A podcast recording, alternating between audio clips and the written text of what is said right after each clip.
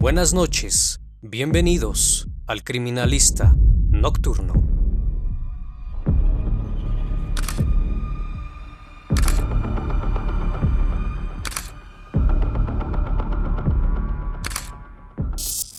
Hola a todos, sean bienvenidos a una emisión más del Criminalista Nocturno. Espero que se encuentren muy bien. Gracias por sintonizar este canal donde quiera que se encuentren. Así que vamos, que la investigación debe comenzar. Los espectros del pasado conviven con nosotros, incluso nos susurran al oído, viniendo como recuerdos una y otra vez. Pero hay recuerdos que nunca desaparecen, recuerdos que muchas veces nos forman como personas. Ello a su vez puede llevarte a cometer admirables o temibles actos. La falta de amor y afecto puede influir en el comportamiento Muestra de ello es el caso que estoy a punto de mostrarte, conocida como la Mujer Araña por sus vestimentas negras, Eileen Warnus, quien es conocida como la primera asesina en serie de los Estados Unidos. Nació el 29 de febrero de 1956 en Rochester, Michigan, Estados Unidos, hija de Leo Dale Pittman y Diane Warnus. Tuvo una infancia turbulenta. Sus padres se separaron antes de que ella naciera y su padre más tarde pasó tiempo en hospitales psiquiátricos, quitándose la vida en la cárcel en 1969 tras cumplir una condena. Su madre se había casado muy joven, con tan solo 15 años. Tuvo dos hijos, Kate y Aileen. Fue una niña infeliz, abandonada por sus padres y adoptada por sus abuelos, a la edad de cuatro años, quienes la sometían a extensos castigos y abusos. A la edad de 12 años, ella y su hermano descubrieron que sus padres realmente eran sus abuelos. Llevaba una vida de desenfreno, pues tuvo relaciones con muchas personas, incluyendo su hermano. A los 14 años, quedó embarazada sin su consentimiento y dio a luz en una casa de maternidad en Detroit. Fue así que el 23 de marzo de 1971 la echaron de casa. Al no saber qué hacer, dio al niño en adopción y se vio obligada a vivir en un automóvil que habían abandonado en un bosque. Aileen comenzó a trabajar como dama acompañante en el año de 1974, cuando todavía acudía a la escuela, utilizando el alias de Sandra Kretz. Tras tiempo de andar por las calles, llega a Colorado y ahí la encarcelan por conducir ebria, desorden público y por haber disparado un arma de calibre 22 desde un vehículo en movimiento. Además, se presentó un cargo adicional por no haber comparecido ante el tribunal. Ella dejó la ciudad antes del juicio y regresó a Michigan. Su vida se había convertido en un desenfreno total. Fue detenida nuevamente pues la acusaron de asaltar y crear riña a raíz de un incidente en el que arrojó una bola de billar a un camarero en la cabeza. Para ese entonces Aileen tenía muchas órdenes pendientes por beber en un vehículo y por conducir sin licencia y fue multada con 105 dólares. El 17 de julio de 1976, su hermano Kate muere debido al cáncer en el esófago y como él la había dejado de beneficiaria, obtuvo 10 mil dólares de su seguro de vida, pagando así la multa que le habían impuesto. El resto del dinero lo despilfarró sin control en solo dos meses. Se compró un auto que tiempo después destruiría. A finales de septiembre de ese mismo año, decidió irse a Florida, pidiendo aventones para llegar a su destino. Fue en ese año que conoció al presidente del club náutico, Lewis Fell, de 76 años, con quien se casaría. Sin embargo, seguía metiéndose en problemas, pues tenía frecuentes enfrentamientos en los bares de la localidad, hasta que un día la enviaron a la cárcel por asalto. Fue dejada en libertad y a solo seis semanas de haberse casado, golpeó a su marido con una caña de pescar, por lo que él obtuvo una orden de alejamiento y la anulación de su matrimonio. Pero la historia de revuelos y desenfrenos constantes no acabaría. De hecho, Esto apenas sería el inicio, pues era famosa por su mal carácter y aficionada a la bebida, así como por su odio hacia los hombres, que manifestaba a grandes voces. Después de su fracaso matrimonial, Eileen Warnos siguió con sus fechorías, siendo detenida en numerosas ocasiones. El 20 de mayo de 1981 la detuvieron en Florida por robo a mano armada y la condenaron a prisión el 4 de mayo de 1982, donde estuvo presa durante un año. El 1 de mayo de 1984 la detuvieron por intentar estafar con cheques falsos. Posterior a eso, en 1985 fue sospechosa del robo de una pistola y municiones. En aquel momento se hacía llamar Lori Christine Grove, nombre usurpado de su hermanastra. Once días más tarde, la denunciaron los policías de tráfico por conducir sin licencia válida a nombre de Lori. El 4 de enero del siguiente año, fue detenida en Miami, esta vez bajo su propio nombre y acusada de robo de automóviles, obstrucción por información falsa y resistencia a la autoridad. Tras su detención, encontraron en su posesión un revólver calibre 38 y una caja de municiones en el automóvil que había robado. Cinco meses después, detuvieron a Aileen en County porque un compañero la acusó de haber disparado en su automóvil y pedirle 200 dólares. Después comenzó a utilizar el alias de Susan Blackovic y a tan solo una semana después de su detención la vuelven a multar por exceso de velocidad. A los pocos días conoció a Tyra Moore de 24 años, quien se convertiría en su amante. El 23 de julio de 1988, Aileen, utilizando el alias de Susan Blackovic y Moore, fueron acusadas por el dueño del departamento donde vivían, en Daytona Beach, por actos vandálicos contra la vivienda habían arrancado las alfombras y pintado las paredes de un color marrón oscuro sin su consentimiento. Aileen siempre iba con un arma cargada. Trabajaba en paradas de camioneros y pidiendo aventón. En aquellos momentos le contó a Tyra los problemas que había tenido en su vida, refugiándose una en la otra. Llegó a estar con 40 o 50 hombres a la semana, llegando a gastar hasta mil dólares en esos siete días que le servían para pagar sus noches en viejos hoteles y comida rápida.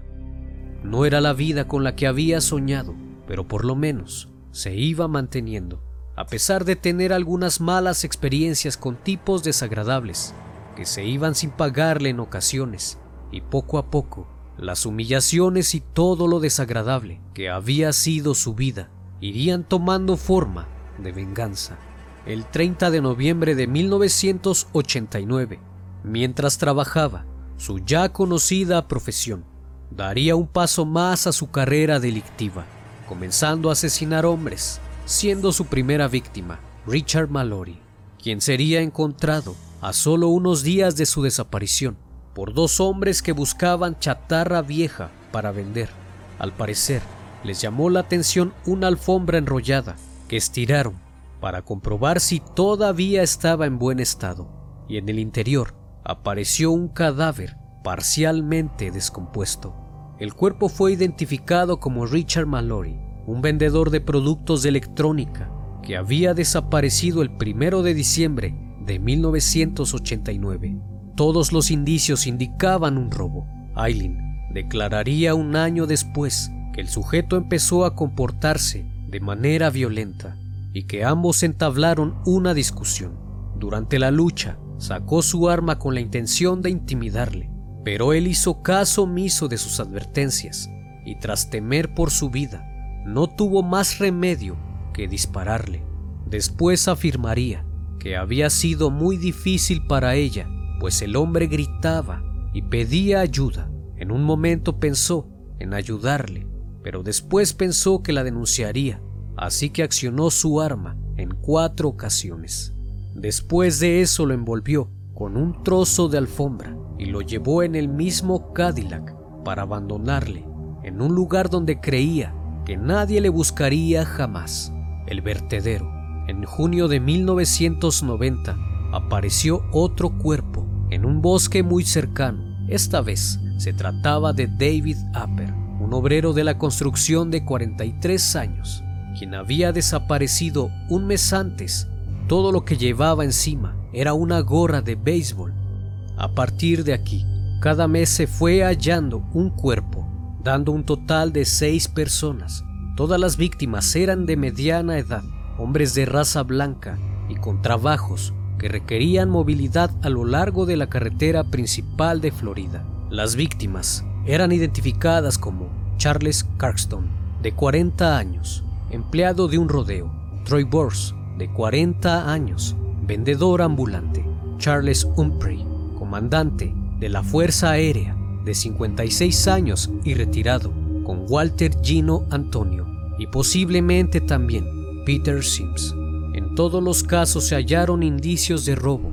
La investigación desde el principio se desarrolló en Ocla, la ciudad más grande de Marion County, con el sargento Bruce Monster, quien tras su larga experiencia afirmaba que se trataba de una mujer, pues los cuerpos encontrados tenían disparos en el cuerpo y no en la cabeza, pues a su experiencia, un mayor porcentaje de los hombres siempre disparan a la cabeza de sus víctimas, mientras que curiosamente las mujeres suelen apuntar al resto del cuerpo y al lapso de poco tiempo se darían cuenta que tenía la razón. En julio de 1990, un vehículo se estrelló contra una valla de la reserva India Seminole. Al auxiliar a las personas del accidente, éstas se rehusaron y huyeron enseguida del lugar. Esto llamó la atención a varias personas, quienes denunciaron el suceso. Gracias a las descripciones de los testigos, no tardaron en averiguar que el vehículo pertenecía a Peter Sims, un hombre desaparecido desde hacía poco más de un mes. Tras varias investigaciones, la policía pudo llegar a identificar a las dos mujeres que iban en el vehículo. Una era Eileen Warnus y la otra Tyra Moore, su pareja. En enero de 1991, la policía buscó a Tyra y la acusó del robo del coche. Asustada, por este contacto con las autoridades, decidió entregar a su examante, se desmoronó y dio a conocer una historia terrible a la policía. Declaró que Eileen Warnus había cometido todos los asesinatos a varios hombres y los había despojado para comprarle a ella valiosos regalos con el botín. Mostró las alhajas que afirmaba Eileen había sustraído a sus víctimas y condujo a la policía al lugar que usaba para guardar sus pertenencias, donde aparecieron más objetos, propiedad de estos hombres. Ambas fueron detenidas y solo Aileen fue retenida y relacionada con los crímenes, con varias pruebas en su contra, el coche robado, huellas digitales y cigarros con su ADN en el lugar de los misteriosos crímenes.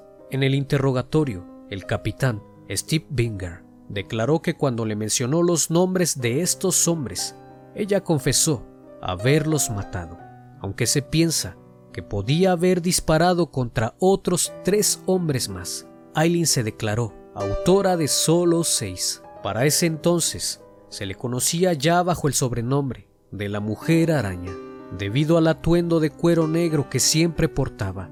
Parecía satisfecha de explicar a la policía cómo encontraba a estos hombres les explicó que no quería separarse de Tai y quería darle una mejor vida. Su modus operandi era pedir aventón en la autopista. Entonces ella convencía a la víctima para que mantuvieran relaciones con ella, indicándole que condujera hacia un lugar solitario. Allí lo mataba, le despojaba del dinero y las joyas y salía huyendo con el coche. En algunas ocasiones disponía de un vehículo para buscar a su presa y en este caso simulaba haber sufrido una avería, encendiendo una luz para traer un conductor de paso y de nuevo usaba sus artimañas para hacerles caer en su trampa. Aileen Warnus nunca llegó a explicar el significado de los nueve balazos que le propinaba a cada hombre, aunque el capitán Steve Binger dio su propia versión sobre tal comportamiento. Cuando acechaba a una víctima, por aquellas carreteras solitarias, realmente buscaba a su padre. Cuando disparaba una bala tras otra sobre aquellos hombres, estaba matando a su padre una y otra vez. Al ser declarada culpable de los hechos, Aileen dijo a los medios de comunicación que había sido abusada por todos ellos y torturada, que tenía las imágenes del volante con los arañazos, que esa era la prueba de que estaba atada al volante y no podía creer que esto haya sucedido. Explicó esto de la siguiente manera. Un hombre quería sus servicios, se subía en el coche y lo llevaba a un lugar desolado. Cuando llegaban, empezaban a insultarla y golpearla tan fuerte que perdía el sentido. Al despertarse, estaba atada y no se podía mover. El hombre había hecho lo que quiso con ella, haciéndole mucho daño porque estaba desgarrada. En un descuido consiguió soltarse, cogió el revólver y accionó el arma. Cogió todo el dinero que llevaba y se fue.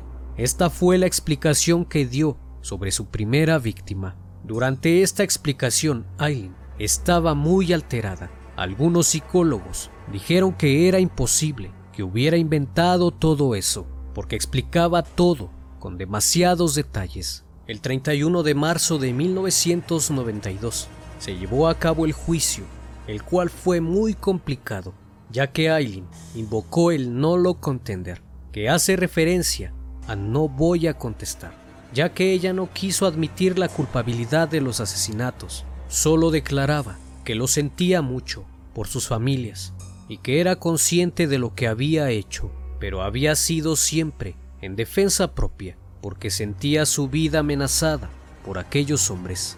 Su abogado aportó una serie de estudios y estadísticas sobre el por qué estas mujeres tienen más posibilidad de ser violentadas, argumentando que los hombres siempre se aprovechan de estas mujeres indefensas que se dedican a esta actividad, aunque se argumentó que las víctimas no habían hecho más que pagar un resentimiento oculto y que ellos fueron un canal para que ella expulsara la rabia contenida que sentía hacia los hombres. Pero tras varios días de juicio y más de cinco horas de deliberación, el jurado determinó por unanimidad que era culpable por delito de asesinato y la condenó a la pena de muerte. El 7 de mayo de 1992, cuando escuchó el veredicto, la condenada se dirigió a los magistrados diciendo, Gracias, mientras yo subo al cielo, todos ustedes se estarán pudriendo en el infierno. Yo maté a esos hombres, les robé con frialdad glacial y lo haría nuevamente. No hay por qué mantenerme viva o algo así, porque volveré a matar. Soy una asesina en serie, el odio recorre mi cuerpo, pero he hecho las paces con Dios y estoy preparada para la muerte. En mayo del año 2000, decía ante una de las cámaras de una cadena de televisión de Orlando que en ningún momento había actuado en defensa propia, sino porque temía que su amante la abandonase si no conseguía dinero para alquilar un apartamento para compartir. Su caso fue objeto de libros, varios documentales, películas e incluso una ópera. Llegó a pedir disculpas a las familias de las víctimas, pero el año pasado, después de estar una década en el pabellón de la muerte, Worms aceptó la pena capital, diciendo que de ser posible volvería a asesinar. No tiene sentido salvarme, dijo en julio de 2001. Es un desperdicio del dinero de los contribuyentes. Más cerca de su ejecución, un abogado defensor planteó recientemente si Worms estaba en su sano juicio como para demandar su propia ejecución por inyección letal y un grupo de defensa de los condenados pidieron permiso al Tribunal Supremo para presentar una apelación para suspender la ejecución. Sin embargo, ella insistió en que sabía lo que hacía, pues consideraba la prisión un castigo peor que la misma muerte. Estoy tan cansada de esto, de que todos me pregunten si estoy loca, afirmó. He sido evaluada tantas veces, soy competente, sana, y estoy tratando de decir la verdad y pasaré por el detector de mentiras sobre cada palabra. Un panel de tres psiquiatras que la examinaron dictaminaron que era competente para ser ejecutada, puesto que era una persona brillante, con mente ágil, muy reflexiva y perfectamente consciente de los actos que había cometido. El gobernador de Florida, Jeff Bush, hermano del expresidente de los Estados Unidos, se declaró conforme con el diagnóstico médico y firmó la orden el 5 de septiembre del 2002. Aileen por fin era feliz. Su día tan esperado llegó el 9 de octubre del 2002. Llevaba mucho tiempo planeando cómo sería su partida hacia el otro mundo, pero sobre todo pensaba en Jesucristo, su Salvador, la única persona que había dado muestras de apreciarla realmente, acompañándola en los momentos de soledad. Él le hablaba y le había prometido que vendría a buscarla en su gran nave nodriza, como en la película El Día de la Independencia. No solo la rescataría de este mundo de sufrimiento que tanto odiaba, sino que le ayudaría a vengarse de la gente que le había hecho daño. Así lo mencionó a un funcionario del Departamento Correccional de Florida minutos antes de la ejecución. Ese día la habían despertado temprano, rechazó una última voluntad y cualquier cosa que pudiese retrasarle el momento final. Quería pasar el último mal trago lo más rápido posible y no quería perder el tiempo con banalidades, porque su único deseo era terminar con el sufrimiento que había cargado desde que era una niña. Cuando las agujas del reloj mostraban las 9.30 horas, en punto, el 9 de octubre de 2002, a sus 46 años, Aileen dejó de recordar su vida pasada, abrió los ojos y sonrió levemente mientras sentía cómo el cóctel mortal se deslizaba suavemente por sus venas. Antes de cerrar los ojos nuevamente y dejarse llevar por el sueño que le asediaba, se dirigió a sus verdugos y les murmuró que volvería al mundo de los vivos mientras estaba atada a la camilla. Dicen que tenía la mirada perdida, tranquila, como si estuviese fuera de la realidad. Se dice que en esta vida todo tiene un límite. Quizás para Aileen, tantos años de abusos y falta de afecto hacia su persona hicieron sacar aquel rencor escondido por años y decidió canalizarlo de la peor manera. Espero que el video haya sido de tu agrado. Como siempre, es un placer tenerte en este espacio. No olvides suscribirte y dejar tu like. Esto fue El Criminalista Nocturno.